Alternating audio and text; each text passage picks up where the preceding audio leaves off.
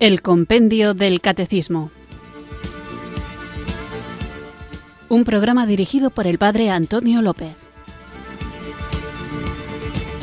Muy buenas tardes, queridos oyentes de Radio María. Recibido un cariñoso saludo desde Irurzun, en Navarra, quienes sintonizáis una tarde más esta emisora de la Virgen, esta radio que cambia vidas, Radio María, para escuchar el programa El Compendio del Catecismo, nuestro espacio diario de formación católica en el que vamos creciendo guiados por el libro maravilloso, sencillo, pero muy denso, no en el sentido de pesado, sino con un contenido muy rico del el compendio del catecismo.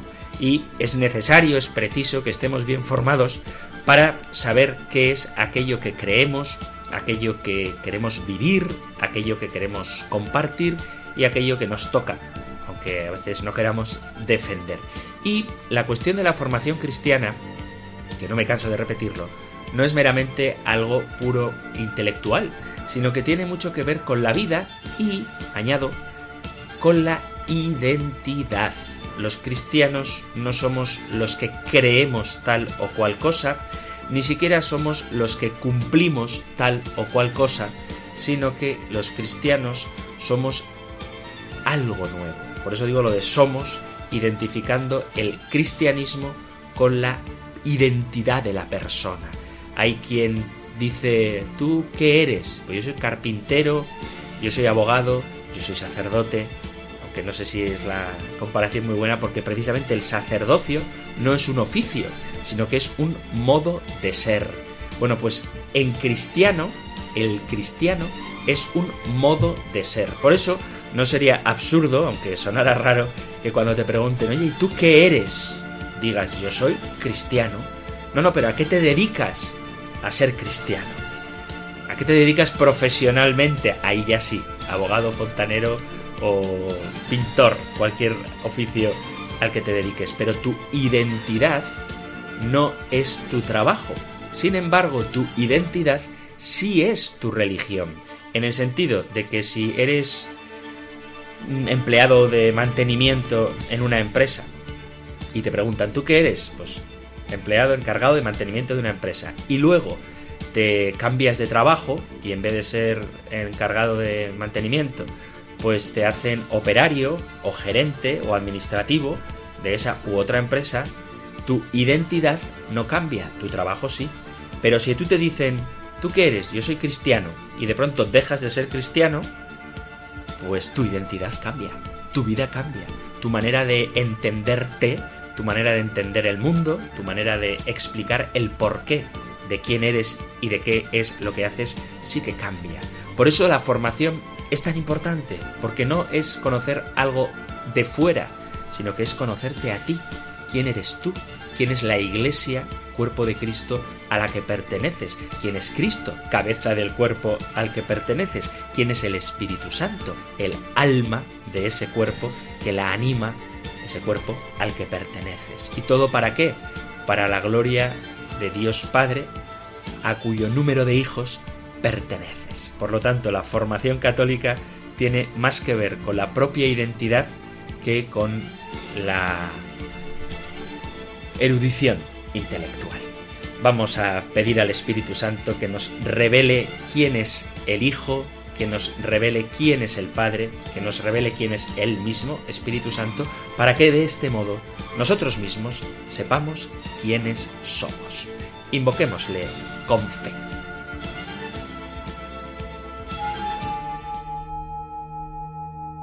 Ven Espíritu. Ven Espíritu, ven Espíritu.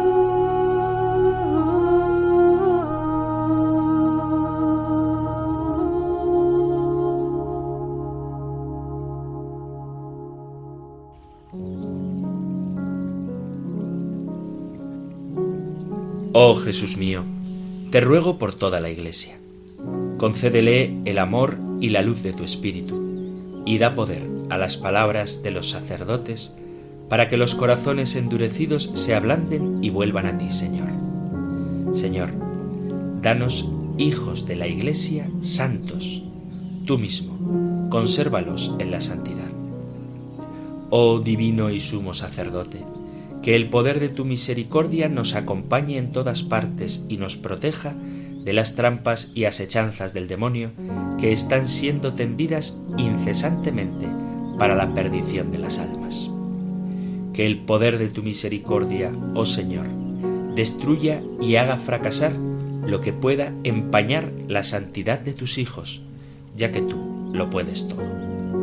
Oh mi amadísimo Jesús, te ruego por el triunfo de la Iglesia, por la bendición para el Santo Padre y todo el clero, por la gracia y la conversión de los pecadores empedernidos. Te pido, Jesús, tu bendición y tu luz para todos los hijos del Padre, para que todo redunde en su gloria. Ven, Espíritu Santo.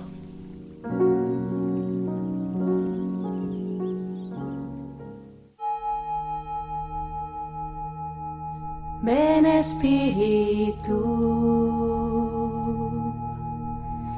ven Espíritu, ven Espíritu.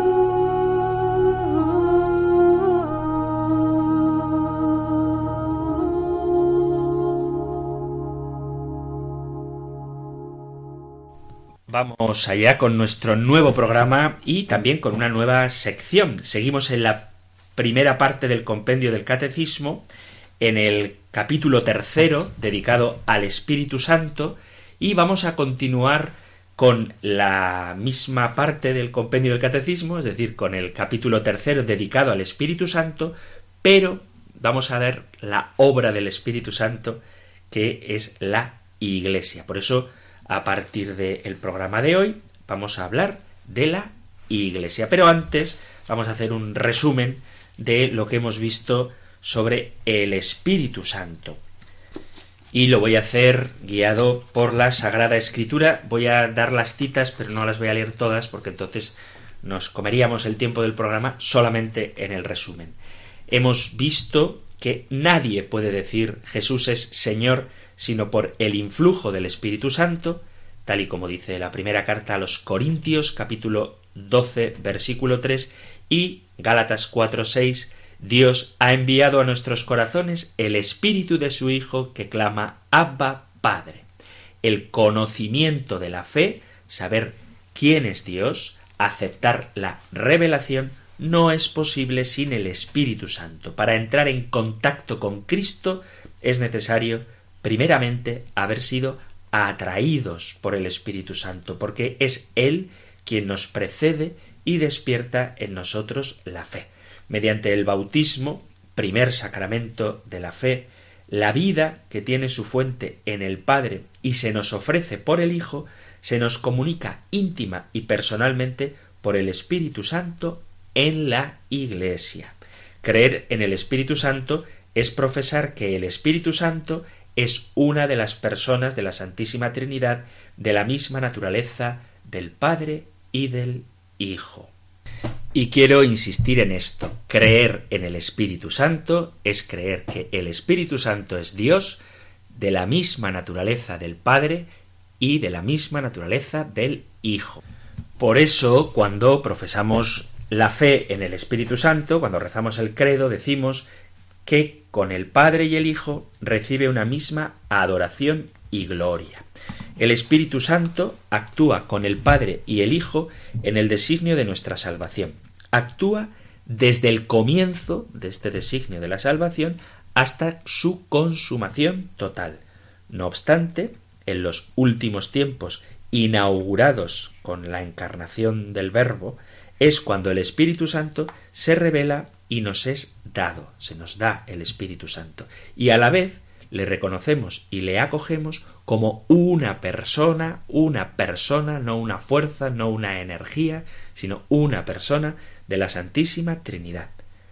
La Iglesia, de la que vamos a hablar a partir de hoy, nos da a conocer al Espíritu Santo en las Sagradas Escrituras, en la tradición apostólica y en el magisterio. Tanto la liturgia la oración como los diversos carismas y ministerios, la vida apostólica y misionera y el testimonio de los santos, nos hablan de esta tercera persona de la Santísima Trinidad. Nadie, dice San Pablo a los Corintios, capítulo primero, perdón, primera carta a Corintios, capítulo segundo, versículo once, nadie conoce lo íntimo de Dios sino el Espíritu de Dios. Pues bien, su Espíritu, que revela lo íntimo de Dios, nos hace conocer a Cristo, el Verbo, la palabra viva. Pero el Espíritu no se revela a sí mismo. Él, que habló por los profetas, nos hace oír la palabra del Padre, pero al Espíritu no le oímos. No conocemos al Espíritu Santo sino por la obra por la que Él nos ha revelado al Verbo y nos dispone a recibir a Jesucristo en la fe. El Espíritu de la verdad nos desvela a Cristo, pero no habla de sí mismo. ¿Por qué?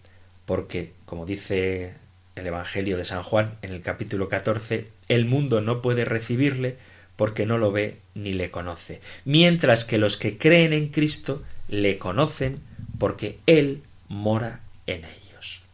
Hablábamos también de la misión conjunta del Hijo y del Espíritu. Dios Padre ha enviado a nuestros corazones el Espíritu de su Hijo, dice San Pablo a los Gálatas en el capítulo cuarto. Y ese es el Espíritu que es Dios, tercera persona de la Santísima Trinidad, inseparable del Padre y del Hijo, tanto en la intimidad de la Trinidad, en lo que Dios es por dentro, por así decirlo, como en el don de su amor al mundo. Es decir, que el Espíritu Santo está unido en el seno de la Trinidad y el Espíritu Santo está unido al Padre y al Hijo cuando estos, los tres, manifiestan su amor al mundo. Cuando el Padre envía al Hijo, a Jesucristo, envía también el aliento de Dios al Espíritu Santo en una misión conjunta. Ambos, Espíritu Santo y Jesús, el Verbo, son distintos, son personas distintas, pero son inseparables. Es Cristo el que se manifiesta, Jesús es la imagen visible del Dios invisible, pero es el Espíritu Santo quien lo revela. O sea que para conocer quién es Jesús de verdad, Jesús Dios hecho hombre, para poder conocer esto, necesitamos el Espíritu Santo. Jesús es el ungido, que esto significa la palabra Mesías, esto significa la palabra Cristo, ungido. ¿Por qué? Porque la unción de Jesús es el Espíritu Santo. Y todo lo que sucede a partir de la encarnación, mana de esa plenitud del Espíritu. En toda la historia de la salvación, desde el comienzo hasta la plenitud de los tiempos, actúa la misión conjunta del Verbo y del Espíritu del Padre. Dicha misión conjunta permanece oculta, pero activa. Es decir, que cuando vemos al Verbo, vemos al Dios hecho hombre. No vemos al Espíritu Santo excepto en las manifestaciones, en las teofanías que la Sagrada Escritura nos revela, pero vemos a Jesús. No obstante, el Espíritu Santo está actuando juntamente con él. El Espíritu de Dios ya desde el Antiguo Testamento preparaba el tiempo del Mesías. No se había revelado, pero había sido prometido. Y Así se espera la salvación. Y cuando ésta se manifiesta, quienes poseen el Espíritu pueden aceptarla. Porque los profetas del Antiguo Testamento, guiados por el Espíritu Santo, estaban hablando de Jesucristo. Eso en el Antiguo Testamento. Y cuando llegamos al Nuevo, quien hace de bisagra entre Antiguo y Nuevo Testamento es Juan el Bautista. También dedicábamos un programa a ver cuál es la acción del Espíritu Santo en Juan el Bautista. Hubo un hombre, dice el Evangelio de San Juan, enviado por Dios que se llamaba Juan. Juan fue lleno del Espíritu Santo ya desde el vientre de su madre, tal y como nos dice el evangelista Lucas, el capítulo primero, y está lleno del Espíritu Santo por obra del mismo Jesucristo, a quien María ha concebido en su seno virginal por obra del Espíritu Santo. Por eso, la visita que María hace a Isabel, embarazada ya de Juan el Bautista, se convierte en la visita de Dios a su pueblo. Cuando María, encinta del Verbo de Dios, visita a Isabel encinta de el Bautista, Dios está visitando a su pueblo. Juan es el Elías que había de venir, porque el fuego del Espíritu lo habita y le hace correr por delante como precursor del Señor que viene. En Juan, el precursor, el Espíritu Santo culmina la obra de preparar al Señor un pueblo bien dispuesto, como dice también Lucas en el capítulo primero, versículo 17, en el anuncio que el ángel le hace a Zacarías. Juan es más que un profeta porque en él se lleva a plenitud lo que hasta ahora había pasado con los profetas del Antiguo Testamento, y es que San Juan Bautista consuma, plenifica el hablar por los profetas. Y Juan termina el ciclo profético que inauguró Elías. Juan anuncia la inminencia de la consolación de Israel. Él es la voz del consolador que llega.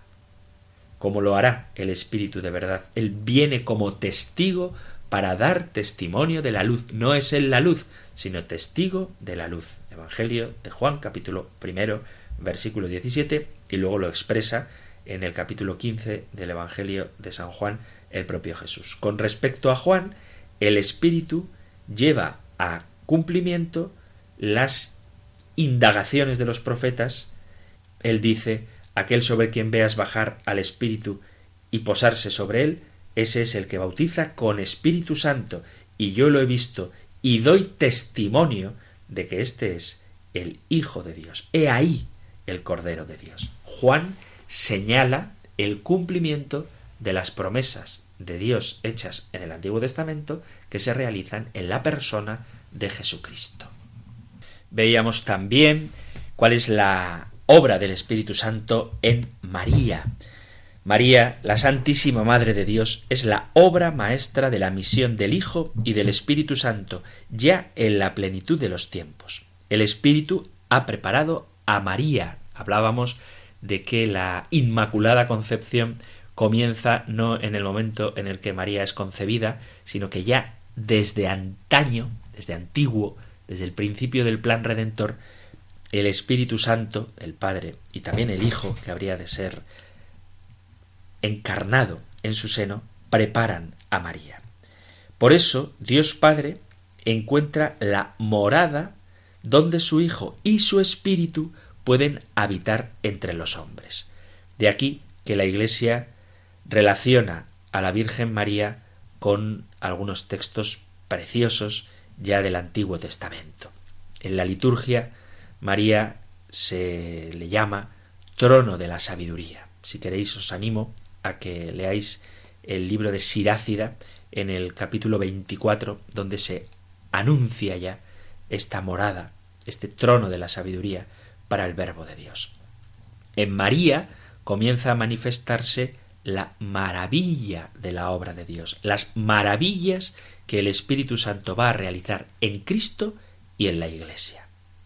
El Espíritu Santo preparó a María con su gracia. Convenía que fuera llena de gracia la madre de aquel en quien reside toda la plenitud de la divinidad corporalmente, como dice la carta a los colosenses en el capítulo 2, versículo 9. Ella fue concebida sin pecado por pura gracia como la más humilde de todas las criaturas, la más capaz de acoger el don inefable del Omnipotente. Con justa razón, el ángel Gabriel la saluda diciendo Alégrate, llena de gracia. Y esto evoca al profeta Sofonías y esa hija de Sión, alégrate, porque el Señor está en ti. Cuando ella lleva en sí al Hijo Eterno, es la acción de gracias de todo el pueblo de Dios y por lo tanto de la Iglesia, y esa acción de gracias que ella eleva en su canto al Padre en el Espíritu, esa oración que todas las tardes la Iglesia, unida en la oración litúrgica, canta al Padre Celestial con las palabras de la Virgen.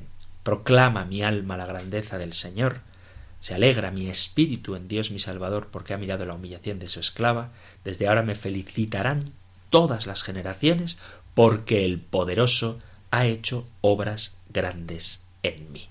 Este Magnificat lo tenéis en el Evangelio de Lucas a partir del versículo 46 del primer capítulo. En María, el Espíritu Santo realiza el designio de bondad de Dios Padre. La Virgen concibe y da a luz al Hijo de Dios por obra del Espíritu Santo y su virginidad se convierte en una fecundidad única por medio del poder del Espíritu Santo. En María, el Espíritu Santo manifiesta al Hijo del Padre que se hace Hijo de la Virgen. Ella es la zarza ardiente, como la que vio Moisés, porque es la teofanía definitiva, la manifestación definitiva de el plan salvífico de Dios. Ella, llena del Espíritu Santo, presenta al Verbo en la humildad de su carne, dándoselo a conocer a los más pobres. Recordad a los ancianos Simeón y Ana que ven en el Hijo de María al prometido de las naciones. Capítulo 2 del Evangelio de Lucas. Y por medio de María, el Espíritu Santo comienza a poner comunión con Cristo a todos los hombres. Por medio de ella, el Espíritu Santo hace que Cristo se comunique a los hombres. Son precisamente los más sencillos y humildes los primeros en recibirle. Simeón y Ana, los pastores que van a adorarle, los magos que se acercan desde lejos para conocer al prometido de las naciones, los novios de la boda de Caná o los discípulos llamados por el propio Jesús. Al término de esta misión del Espíritu, María se convierte en la mujer, en la nueva Eva, en la madre de los vivientes. Es la madre del Cristo total. Esto lo encontramos cuando Jesús en la cruz entrega María a Juan como madre. Y así es como ella está presente con los doce que perseveran en la oración con un mismo espíritu en Pentecostés, capítulo primero de los Hechos de los Apóstoles, y en el amanecer de los nuevos tiempos, donde Cristo inaugura en la mañana de Pentecostés la manifestación de la Iglesia. Esa Iglesia que Cristo funda sobre la roca de Pedro se empieza a manifestar con María el día de Pentecostés. Toda la misión del Hijo y del Espíritu se resume en que el Hijo es ungido del Padre desde que se encarna en la Virgen María. Jesús es el Mesías, el ungido por el Espíritu Santo. Cuando Jesús es glorificado por su muerte y resurrección, entonces se revela plenamente el Espíritu Santo. Pero antes Jesús lo va dando a conocer poco a poco cuando dice que su carne será alimento para la vida del mundo, precioso el capítulo sexto del Evangelio de San Juan, se lo sugiere también a Nicodemo, cuando le dice que hay que nacer del Espíritu, o a la samaritana, el diálogo con Nicodemo es en el capítulo 3 de San Juan, el diálogo con la samaritana en el capítulo 4, cuando dice que adoraremos a Dios en espíritu y verdad. A los discípulos de Jesús les habla del Espíritu Santo a propósito de la oración y también del testimonio que tendrán que dar. Solamente cuando llega la hora en que va a ser glorificado, Jesús promete la venida del Espíritu Santo, ya que su muerte y su resurrección serán el cumplimiento de la promesa hecha a los padres. El Espíritu Santo permanecerá con nosotros y nos enseñará todo y nos recordará todo lo que Cristo ha dicho y el Espíritu dará testimonio de él. por fin llega la hora en que Jesús entrega su espíritu en manos del Padre.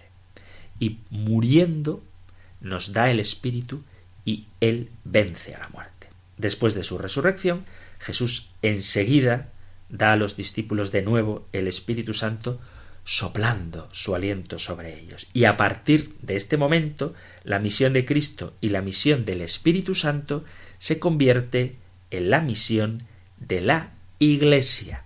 Como el Padre me ha enviado, así también os envío yo. Lo tenéis en el capítulo 20 del Evangelio de San Juan, también en el capítulo 24 del Evangelio de Lucas y en el primer capítulo de los Hechos de los Apóstoles. Se revela plenamente la Santísima Trinidad y el reino que Cristo anunció está abierto para todos los que creen en él. El Espíritu Santo hace que el mundo sea el de los últimos tiempos, el tiempo de la Iglesia, el reino ya heredado, pero todavía no consumado.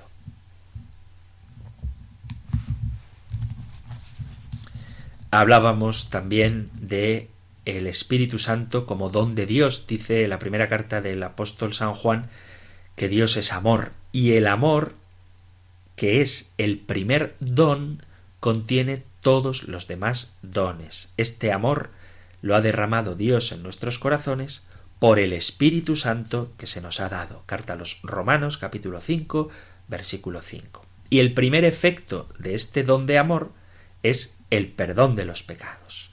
La comunión con el Espíritu Santo es la que en la Iglesia da a los bautizados la semejanza divina que habíamos perdido por el pecado podéis leer en la segunda carta a los Corintios capítulo 13 versículo 13. El Espíritu Santo nos da también las primicias de nuestra herencia y nos inicia en la vida misma de la Santísima Trinidad, que consiste en amar como Él nos ha amado, es decir, en poder amar como Dios mismo ama. Este amor, esta caridad, es el principio de la vida nueva, el mayor de los carismas que da el Espíritu Santo. Y se hace posible porque hemos recibido la fuerza del Espíritu Santo. Por eso hablaba de la importancia que tiene el sentido cristiano del amor, que no es amar con las fuerzas humanas, limitadas, grandes si queréis, pero limitadas, sino amar a semejanza de como nosotros somos amados por Dios. Y gracias al poder del Espíritu Santo podemos dar estos frutos de amor a la altura de Dios mismo, que es de quien recibimos la capacidad de amar a lo divino. Y no hay que conformarse con menos. El Espíritu Santo es nuestra vida, y cuanto más renunciamos a nosotros mismos, más nos dejaremos guiar por el Espíritu Santo. La misión de Cristo y del Espíritu Santo se realiza en la Iglesia. La Iglesia es el cuerpo de Cristo y el templo del Espíritu Santo. El Espíritu Santo prepara a los hombres para atraernos hacia Cristo y manifiesta a Jesús resucitado. El Espíritu Santo hace presente el misterio de Cristo de manera muy especial en la Eucaristía. Por eso la misión de la Iglesia no se añade a la misión de Cristo y a la misión del Espíritu Santo, sino que actualiza, hace presente esa misión unida del, del, Padre que envía a su Hijo ungido por el Espíritu Santo. ¿Y cómo hace esto la Iglesia? Con los sacramentos. El Espíritu Santo es la unción de Cristo y Cristo es la cabeza del cuerpo.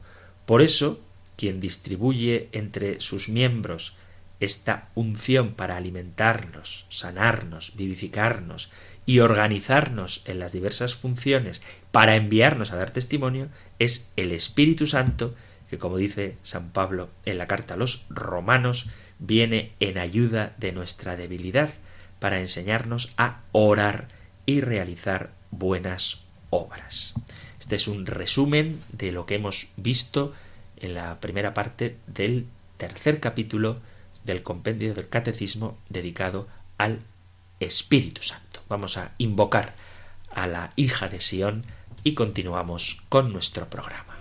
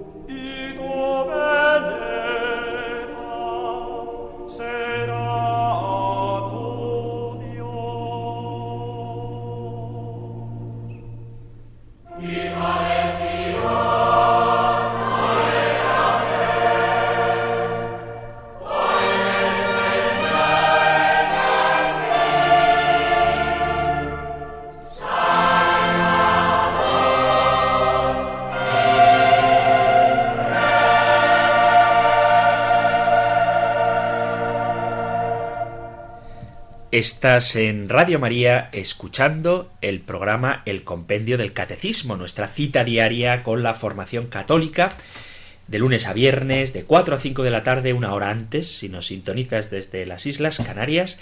Y estamos hoy, empezábamos hoy, una parte del Compendio del Catecismo sobre la Iglesia. Pero antes de hacerlo, he querido hacer un resumen un poco largo, pero creo que vale la pena para tener claro qué es lo que la Iglesia profesa cuando dice creo en el Espíritu Santo. Y antes de iniciar propiamente con la pregunta que toca hoy, que sería la 147, me gustaría expresar qué significa la expresión creo en la Santa Iglesia Católica. ¿Qué significa creer en la Iglesia?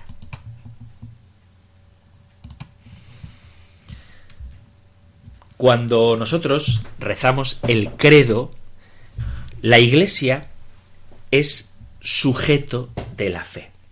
Ahora me explico. La Iglesia se manifiesta ante el mundo como aquella que testimonia y confiesa, creo, en Dios Padre, Hijo y Espíritu Santo como fuente de vida, autor misericordioso de la salvación, aquel siempre presente y obrante de manera redentora en nuestra vida. En los primeros tiempos del cristianismo, esta profesión de fe la hacían los que se iban a bautizar, después de un largo proceso de preparación, para expresar de este modo su adhesión a Cristo y el nuevo nacimiento del que habla Jesús con Nicodemo en el capítulo 3 del Evangelio de San Juan y la vida nueva de los discípulos de Cristo. Luego la Iglesia, después de confesar su fe en Dios, tiene a sí misma, o sea, la propia Iglesia, como objeto de fe. Creo en la Santa Iglesia Católica. Y se especifican, se expresan las notas de la Iglesia que también veremos detenidamente. Creo en la Iglesia que es una santa católica y apostólica. ¿Significa esto, y esto es lo que quería aclarar, que cuando decimos creo en la Iglesia, estamos diciendo que creo en la Iglesia del mismo modo que digo que creo en Dios? O sea, cuando yo digo creo en Dios y luego digo creo en la Iglesia, estoy expresando que mi fe en Dios es igual que mi fe en la Iglesia. La respuesta es que no, no. Solo Dios es Dios. Y solo en Dios, Padre, Hijo y Espíritu Santo, podemos y debemos poner nuestra confianza para salvarnos. Solo en Jesús, en su plan de salvación para nosotros, Solo en su muerte y resurrección podemos ver realizada la manifestación del reino de Dios que esperamos llegar a contemplar plenamente en el cielo. Pero esta acción redentora a la que estamos invitados a unirnos libremente solo puede ser obra de Dios que se ha revelado a sí mismo en nuestra historia. Y la fe consiste precisamente en acoger este don en el que Dios se nos da a sí mismo y en unirnos, en asumir, en aceptar, en querer vivir lo que Él desea para nosotros. Por eso, y esto es algo que tenemos que tener claro, la fe es un don de Dios y no un mérito humano. Es el mismo Señor el que hace posible en nosotros, por la acción del Espíritu Santo, que acojamos esta invitación que nos hace y que nos adhiramos a Él, pero nunca nos obliga a ello, nos ofrece la posibilidad de encontrarnos en amistad y amor con Él. Entonces, decir que creo en la Iglesia no es que yo creo en la Iglesia igual que creo en Dios, porque mi esperanza está puesta en Dios, porque el que me ha salvado es Jesucristo. Pero decir creo en la Iglesia es lo mismo, y esto es importante, que decir creo en Dios que se ha revelado y se manifiesta y actúa por medio de una comunidad. Podríamos decir, si solo Dios salva, entonces, ¿por qué decimos creo en la Iglesia? Hay mucha gente, cada vez más, de los grupos no católicos, protestantes, evangélicos, pentecostales y otros sectores no católicos, que dicen yo no tengo ninguna iglesia, yo me relaciono con Dios, yo me relaciono con Cristo. Bien, de esto tendremos oportunidad de hablar porque es una afirmación que también se ha colado dentro de algunos que se dicen católicos, que pretenden prescindir de la Iglesia. Pero no es posible esto, porque creer en la Iglesia significa que la fe no es algo distinto de la fe en Dios. Es decir, la fe en la Iglesia no es algo distinto o accesorio de decir que tienes fe en Dios, sino una expresión de la fe en Dios. Creer en la Iglesia no consiste en creer en algo o en alguien distinto de Dios, sino en la convicción de que el designio divino que Dios tiene de que todos los hombres se salven y lleguen al conocimiento de la verdad, se ha concretado históricamente en la persona y en la obra de Jesús.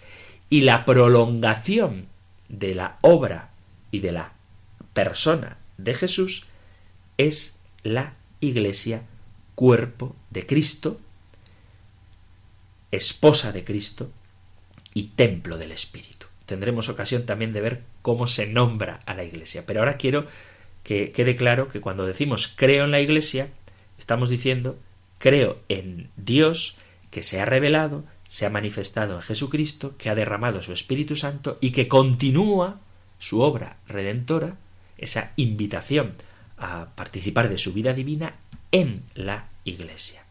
Y por eso la Iglesia no hay que comprenderla como una institución humana. Muchísimas veces se hace esta trágica, esta fatídica interpretación de lo que es la Iglesia. No, si la Iglesia fuera una institución, hay gente que dice, no, yo creo, no creo en la institución Iglesia. Bueno, haces bien no creyendo en la institución Iglesia, porque la Iglesia no es una institución humana, es una institución, pero no es humana. Porque si fuera una institución humana, perdería su sentido. Hay Iglesia porque hay un Dios que nos ama. Y este Dios quiere para nosotros la plenitud de la vida. La Iglesia es un misterio porque su razón de ser y la raíz última no reside en ella misma, sino en el misterio de la salvación, en el corazón mismo de Dios que ha salido fuera de sí mismo para buscarme, para buscarte. Por ello, creer en la Iglesia es creer en el Dios de Jesucristo que ha querido seguir actuando en la Iglesia y a través de la Iglesia como signo e instrumento, dicho el lenguaje teológico, como un sacramento. Como tal, como sacramento, la Iglesia aspira siempre a ser transparente y a transparentar a Jesucristo dejándose guiar por el Espíritu Santo. Ella no está en el centro de la historia de la salvación, pero está al servicio de la historia de la salvación, poniendo siempre en el centro a Dios que es el que salva. El Dios de los cristianos es el Dios que se ha manifestado plenamente en la persona y en la vida histórica del Verbo de Dios hecho carne, Jesucristo. El Dios de los cristianos es el Dios de la encarnación. Al principio existía la palabra, y la palabra estaba junto a Dios, y la palabra era Dios, y la palabra se hizo carne y habitó entre nosotros, y nosotros hemos contemplado su gloria, gloria que recibe del Padre como Hijo único, lleno de gracia y verdad. Y esto es algo que hay que tener siempre presente. Si Dios es un Dios encarnado, un Dios que en Jesús se ha involucrado de manera real y concreta en la existencia históricamente situada de la humanidad, esto marca también el proyecto de lo que es el cristianismo. Creer en el Dios de Jesucristo implica la fe en que Dios ha actuado en la historia y también en las mediaciones humanas concretas de la historia. Creer en la Iglesia no es un acto de fe en una institución humana como tal, sino la fe en que Dios ha querido valerse de una comunidad concreta, con toda la complejidad y las limitaciones propias de la condición humana, para revelarse y salvar. Por eso no se puede tener una fe espiritualista que saque a Jesús de la historia. Y cuando metemos a Jesús tal y como se ha revelado en la historia, esto implica necesariamente la creación de una institución divina que prolonga la obra salvadora. Por eso las notas de la Iglesia que nosotros estamos llamados a creer son notas que tienen que ver con aquel, es decir, con Dios, que ha querido valerse de su iglesia como un instrumento necesario. La iglesia es una, lo veremos, insisto, detenidamente cada una de las notas de la iglesia, pero la iglesia es una porque Jesús mismo manifestó expresamente su intención y su voluntad de que todos los discípulos fueran uno, así como el Padre y el Hijo están uno en el otro, formando todos una auténtica unidad. Cogemos el Evangelio de San Juan, capítulo 17, y ahí nos lo dice Jesús en el versículo 21. Padre, que todos sean uno, en el encuentro personal en el Espíritu Santo que procede del Padre y del Hijo. La Iglesia es santa por la santidad de Cristo, que es su cabeza, aunque ciertamente está necesitada de purificación, pero encierra en el seno de su maternal servicio, la Iglesia, a los pecadores. Y por eso vemos que hay pecado en la Iglesia, pero la Iglesia es santa. Por su cabeza, lo veremos, ¿eh? no quiero entretenerme en esto. Ahora, pero la Iglesia es santa, lo que pasa es que acoge en su seno a pecadores y es católica por el alcance universal de la buena nueva de la salvación en Cristo. El nombre de la Iglesia católica no es católica, sino que la propiedad de la Iglesia es ser católica. ¿De acuerdo? Ya lo veremos más detenidamente. Pero que quede claro que ¿dónde está el nombre de la Iglesia Católica en la Biblia? No está el nombre, porque la Iglesia no necesita más nombre que el de Iglesia, porque es una. Lo que pasa es que se ha identificado una de las notas de la Iglesia con su nombre, la católica, porque todo el universo mundo está convocado a formar parte de ella. Y es apostólica, también lo veremos detenidamente, porque su fundamento está en el depósito de la fe, custodiado y transmitido por los apóstoles como auténticos testigos de Jesús resucitado. Por eso uno no puede creer lo que quiera, tiene que creer a aquellos que han sido testigos del gran acontecimiento de nuestra salvación, o sea, de la resurrección de Cristo. Creer en la Iglesia significa creer en Dios, pero en comunión con otros. Este es otro de los aspectos fundamentales de lo que significa creer en la Iglesia. Es la indispensable dimensión comunitaria de la fe. Creer en la Iglesia indica que la fe de los cristianos se da en un ambiente de comunión, es decir, que no es un acto aislado ni puramente individual, sino que solamente se puede vivir como una experiencia compartida. En primer lugar, porque Dios salva al hombre y su circunstancia, es decir, su historia. Si la salvación es histórica, esto incluye necesariamente un contexto social y cultural que es el de cada uno de los creyentes. La fe cristiana está siempre ubicada, ubicada en un contexto histórico. Además, es la comunidad la que da a cada cristiano el testimonio de la experiencia salvadora de Dios. No hay iglesia si no hay creyentes, pero tampoco hay creyentes individuales si no hay previamente una comunidad de personas que nos han precedido en la fe y que han querido compartir esta experiencia que es la que le da sentido. Todo el Nuevo Testamento es testimonio, fruto, expresión de la iglesia primitiva. Y la palabra de Dios que tenemos en la Sagrada Escritura es la transmisión de lo que otros han vivido y que han compartido para que también nosotros hoy lo podamos vivir. La fe se recibe como un don de la comunidad. Cuando la gente dice que ojalá que lo veamos con tiempo, creo en la iglesia, perdón, creo en Jesucristo, pero no en la iglesia, hay que preguntarle, ¿y de dónde has recibido la noticia de que Jesús vive?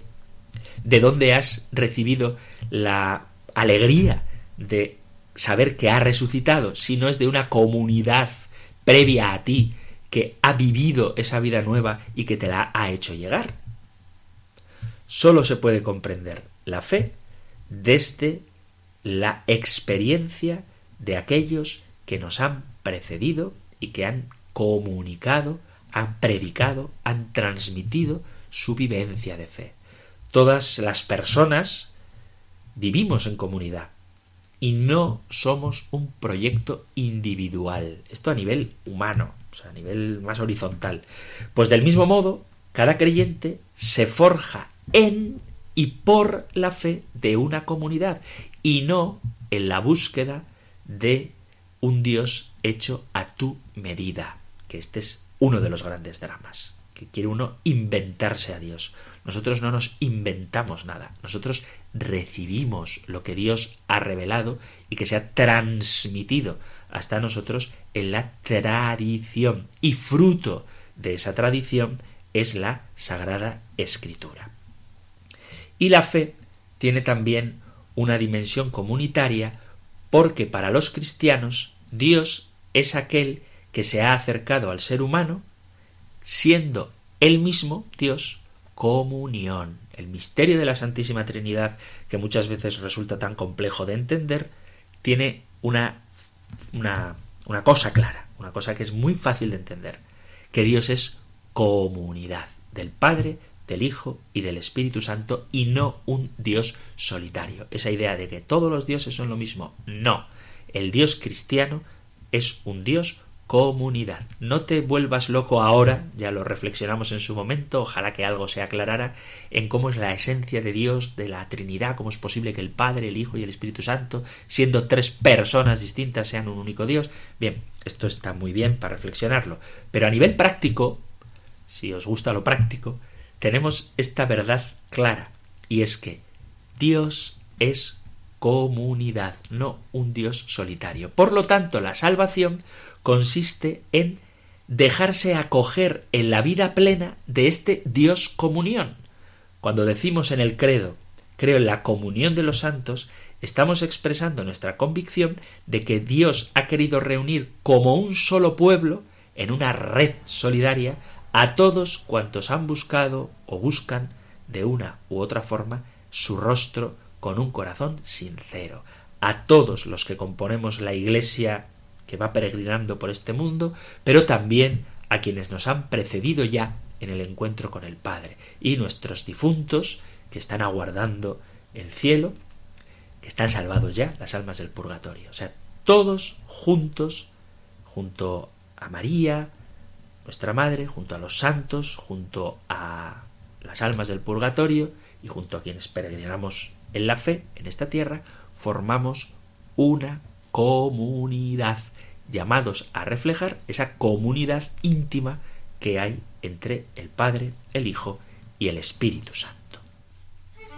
Queridos amigos, queridos oyentes de este espacio del Compendio del Catecismo, llegamos al final del programa de hoy pero podéis seguir en contacto con él siempre que queráis, escribiendo vuestros mensajes o dejando un audio al número de teléfono solo para WhatsApp 668-594-383.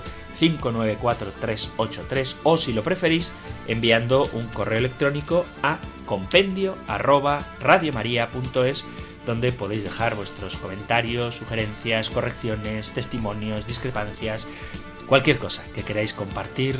Estaré encantado de atenderla y terminamos el programa recibiendo la bendición del Señor.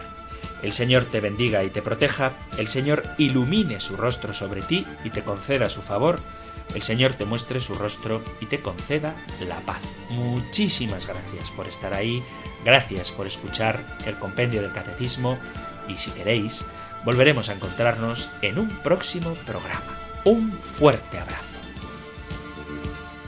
El compendio del catecismo.